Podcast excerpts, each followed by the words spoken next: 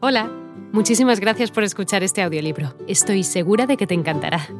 Me llamo Ana y a continuación podrás disfrutar de un previo del libro completo. Si te gusta lo que escuchas podrás descargártelo completamente gratis desde mi web, www.escúchalo.online. Un abrazo. Y el 22 de abril, según el gregoriano, en Simbirsk, un pequeño pueblo al sur de Rusia.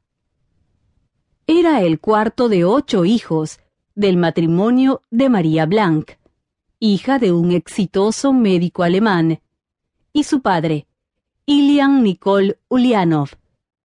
Era un inspector y director de escuelas que trataba de escalar socialmente, llegando a ser consejero de Estado del zar, poco después del nacimiento de Vladimir. Lenin creció cómodo, muy cerca de la nobleza local. Sin embargo, no ostentó grandes lujos. Le gustaba molestar y burlarse de otros niños. Era orgulloso y dominante, así como egocéntrico y listo. Características que denotaban un carácter apasionado y lleno de determinación. Su familia tenía una gran disposición intelectual. Por ella Lenin aprendió francés y alemán, adquiriendo la afición que su madre tenía por la música. Del mismo modo, heredaría la pasión de su padre por el ajedrez. Asimismo, era muy destacado en los estudios era tremendamente inteligente, un rasgo distintivo en su familia. El pueblo donde nació Lenin era, sin embargo, algo limitado, siendo esto acaso lo que generó en él una gran necesidad por lograr aquel estado de cosas. De otro lado, las fábricas en las que se abusaba de los obreros y la política represiva del régimen zarista eran asimismo los mayores problemas de la sociedad rusa, algo que se hacía sentir en todos los niveles de la sociedad rusa. A Lenin le tocaría vivir momentos desgarradores a muy corta edad, pues su padre murió de un infarto a los 54 años en 1886.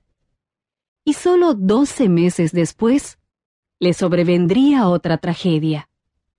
Por aquel entonces, San Petersburgo era el centro del movimiento revolucionario de la época, y su hermano mayor, Alexander, fue arrestado cuando se le encontró una bomba dentro de una enciclopedia médica, que al parecer iba a ser usada en contra del zar. Fue capturado y luego ahorcado, como muchos de sus compañeros, contando tan solo 21 años. De este modo, a los 17 años, de manera inesperada, Lenin se había convertido en cabeza de familia de un hogar acabado y era vigilado constantemente por la policía del zar, debido al crimen que cometió su hermano. Respecto a cómo todo esto afectó su yo interior, no se sabe a ciencia cierta. Pero es obvio que le generó un comprensible odio hacia el régimen. Además, al parecer, antes de los incidentes, era un creyente cristiano, o al menos agnóstico.